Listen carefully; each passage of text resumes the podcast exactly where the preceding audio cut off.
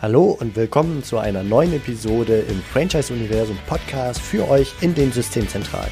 Mein Name ist Steffen Kessler und ich helfe euch, die passenden Menschen zu finden und von euch zu überzeugen, um sie dann zu erfolgreichen und das ist mir wichtig, zufriedenen Franchise-Partnern zu machen. In meinen Worten heißt das, indem wir unser Glück mit anderen teilen. Viel Spaß mit dem kommenden Impuls. Willkommen, liebe Franchisegeber und Franchise Manager, zu einer neuen Episode im Franchise Universum Podcast und zwar zum Thema Recht und Österreich. Dabei handelt es sich um eine Großaufnahme gewissermaßen, ein Online-Meeting mit Dr. Nina Ollinger und Dr. Hubertus Thum, beides Anwälte in Österreich, die uns verschiedene Themen des österreichischen Rechts auseinanderklamüsert haben in Zeiten der Corona-Krise und uns ja aufgezeigt haben, welche Auswirkungen sie auf Franchise-Nehmer haben und welche Empfehlungen sich daraus ableiten kann. Und ähm, genau das habe ich auseinandergeschnitten in thematische Teile. Und ihr hört jetzt einfach einen Teil davon und das Thema kommt jetzt gleich auch direkt als erstes. Ich wünsche euch viel Spaß beim Zuhören, gute Erkenntnisse und toi toi toi, haltet die Ohren steif in den nächsten Tagen der Krise. Ein äh, weiteres Thema, mit dem ich von einigen Mandanten konfrontiert wurde, ist das Thema äh, Umstellung oder Erweiterung des Angebots durch einen Online-Shop, weil natürlich nach äh, ja, Varianten gesucht wird, wie man die Umsatzeinbußen, die Profiteinbußen irgendwie reduzieren kann und doch äh, ja, sich irgendwo einen Strohhalm suchen kann, wo man vielleicht noch etwas hereinbekommt. Das ist natürlich gerade für Unternehmen spannend, die möglicherweise eine Pflicht haben, ihr Geschäftslokal zu schließen, dass man hier versucht, über den Online-Vertrieb etwas abzufangen. Äh, da ist die gute Nachricht, das ist an sich rechtlich kein, kein großes Thema oder das ist an sich erlaubt. Äh, es ist auch so zur Information gerade für Franchise-Systeme wichtig zu wissen, kartellrechtlich ist es grundsätzlich so, dass jeder Franchise-Nehmer einen eigenen Online-Shop betreiben darf. Das heißt, das kann ihm vertraglich an sich nicht äh, untersagt werden. Natürlich ist es aber im Interesse des Franchise-Gebers, dass es hier keinen Wildwuchs an Online-Shops, meistens dann in der Eile eher schlecht programmierte Online-Shops gibt. Ähm, das heißt, hier auch wieder der Appell an die Franchise-Zentralen, aktiv auf das Thema heranzugehen und versuchen, mit den Franchise-Nehmern da möglichst schnell eine Lösung zu finden, dass man vielleicht das irgendwie in, in einer Plattform zusammenfassen kann. Ansonsten darf an sich jeder Franchise-Nehmer auch selbst einen kleinen Online-Shop betreiben.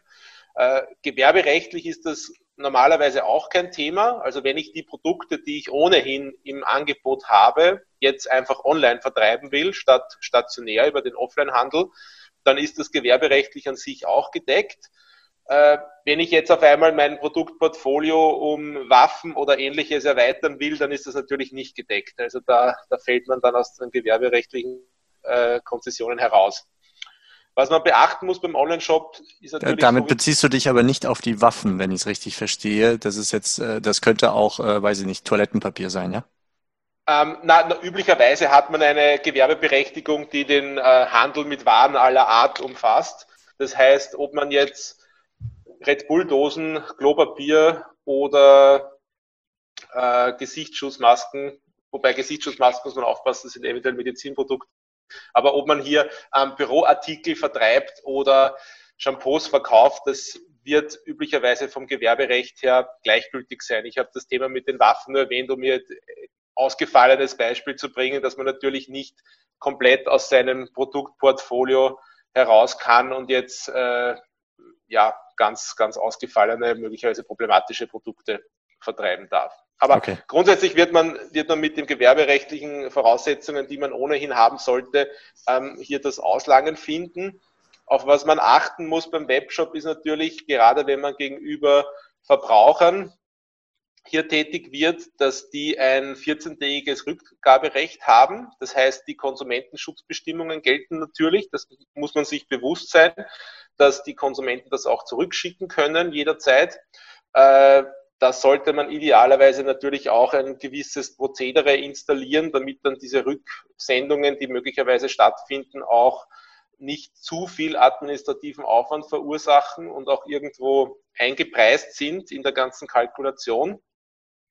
Und ich brauche natürlich in einem Online-Shop auch entsprechende allgemeine Geschäftsbedingungen und auch eine Datenschutzerklärung, in der klargestellt wird, wie die Daten verarbeitet werden und an wen die Daten möglicherweise auch weitergegeben werden.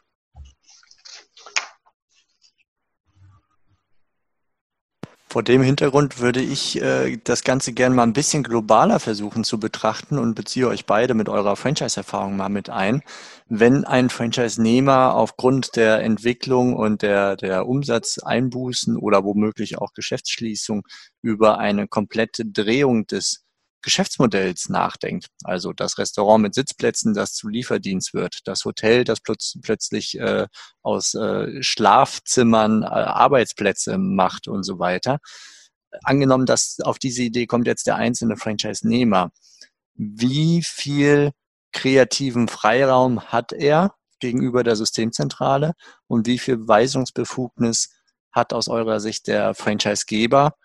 Äh, entweder wenn ihm der Franchise-Nehmer gerade zu kreativ wird oder wenn die kreative Idee auf der Seite der Systemzentrale liegt und sie alle Franchise-Nehmer möglichst dazu bewegen möchte, von nun an die Burger nicht mehr am Tisch zu servieren, sondern äh, per Auto. Mhm. Also ich kann da gerne mal äh, so Gedanken dazu sagen. Ähm, grundsätzlich, das wissen wir alle, gibt es einfach das, äh, das Prinzip der Systemtreue und ich habe mich an alles zu halten. Wenn jetzt wirklich der Betrieb geschlossen wird, ist die Frage, inwiefern da nicht dieses wechselseitige an die Verträge halten eben ausgesetzt ist, weil grundsätzlich ist ja die Frage, inwiefern hier der Franchise-Vertrag in dieser Situation gerade auch Recht ist. Das ist jetzt mal der erste Gedanke, wo ich mir denke, da müsste man dann drüber diskutieren.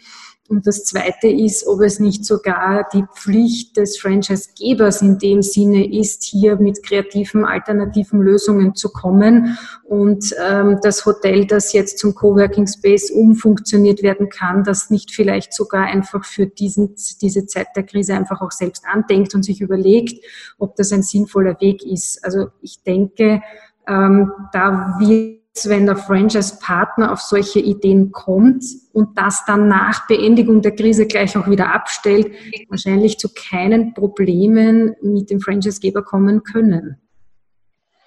Also ich, ich bin ja, wenn ich vielleicht gleich einhaken darf, äh, auch auf einer Linie mit einer Linie mit der Nina. Ähm, ich denke, dass hier einerseits der Franchise-Geber natürlich nicht den Franchise-Nehmer ins offene Messer laufen lassen kann, im Sinne schon ins offene wirtschaftliche Messer.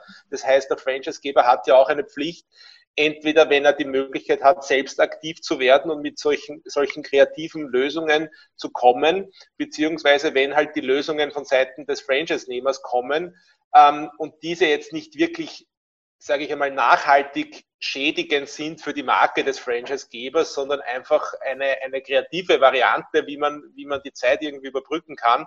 Ähm, dann wird man hier sich als Franchisegeber schwer tun, etwas dagegen zu unternehmen. Wenn das natürlich dann, wenn sich wieder alles normalisiert, äh, auch wieder entsprechend abstellt. Also der, der Hotel-Franchise-Nehmer darf natürlich dann nicht dauerhaft auf einen Coworking Space umstellen, nur weil das jetzt gerade in ein, zwei Monaten äh, ein, eine gute Variante ist, aber, aber für diesen Übergangszeitraum kann man sich das durchaus überlegen, dass das, dass das vernünftige Ansätze sind, die auch rechtlich durchaus gut argumentierbar sind. Okay, ich meine, rein praktisch sitzen eh alle in einem Boot und jeder ist dankbar für gute Lösungen, die noch ein bisschen Knete äh, bringen.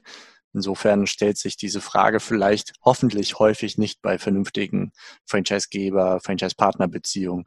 Das kommt dann allenfalls dann auf, wenn, wenn das Ganze schon vorher konfliktbehaftet war, könnte ich mir vorstellen. Ja, das, das ist jetzt auch schon zu sehen in anderen Bereichen, wo ich tätig bin, wo genau das äh, genutzt wird, so wie du sagst. Dort, wo es eh nicht geklappt hat, da geht man jetzt hinein und versucht, Verträge loszuwerden. Ja, ja okay. Was ich beim Franchise-Vertrag gar nicht sehe weil ich davon ausgehe, dass diese äh, Krise doch zeitlich einfach abgrenzbar ist oder abgegrenzt sein muss und da also sicher nicht jetzt irgendwie ein Kündigungsrecht daherkommen kann. Ja, da bin ich schon recht überzeugt davon. Okay, also da als Möglichkeit der Franchise-Nehmer zu sagen, ich mache unter eigener Flagge weiter oder ich kann meine Dienstleistung hier gerade nicht erbringen oder der Franchise-Geber erbringt seine versprochene Leistung nicht, worüber wir gerade eben ja sprachen, äh, diese, dass sich das auf ein Gesamtvertragsverhältnis auswirkt, das mhm. kannst du dir nicht vorstellen, dass es also, da Argumente gibt. Wenn es wirklich so ist, wie du sagst, dass der Franchisegeber sich einfach überhaupt zurückzieht und den Franchise-Nehmer in der Krise komplett allein lässt, dann ist es wieder was anderes dann muss ich beurteilen, ob der außerordentliche Kündigungsgrund erfüllt ist. Aber jetzt einfach zu sagen, es ist jetzt eine Krise und meine Betriebsstätte ist geschlossen und jetzt steige ich einfach aus, da müssen schon auf Seiten des Franchise-Partners große Gründe da sein. Also wenn er eben kurz davor ist, wirklich in, in Richtung Insolvenz zu gehen, dann wird das wohl auch ein außerordentlicher Kündigungsgrund sein, beziehungsweise löst sich dann im Rahmen der Insolvenz. Aber wenn ein Franchise-Partner gut dasteht und dieser Zeitraum mit ein paar Wochen, wenigen Monaten abgrenzbar ist, dann gehe ich davon aus, das Franchise-Verhältnis deswegen nicht aufkündbar ist, weil wir eben im Bereich der höheren Gewalt ganz klar dieses Thema Vertragstreue haben und dann muss ich den Vertrag anpassen mit äh, anderen Gebühren oder Aussetzung der Gebühren oder wie auch immer, je nach Leistung und danach muss es weitergehen wie vorher. Also das wäre jetzt schon meine Rechtsmeinung, die ich für äh, hier anwendbar halte. Okay, vielen Dank. Das war's für heute von mir hier im Franchise Universum Podcast. Ich freue mich, wenn für euch ein passender Impuls dabei war und wenn ja, dann leitet ihn gerne an eure Kollegen innerhalb der Systemzentrale weiter und ganz besonders empfehlt sehr gerne diesen Podcast an eure befreundeten Franchisegeber und Franchise Manager, denn es ist natürlich noch lang nicht jeder in der Podcast-Welt angekommen. Und sehr gerne hinterlasst mir eine nette Bewertung auf iTunes.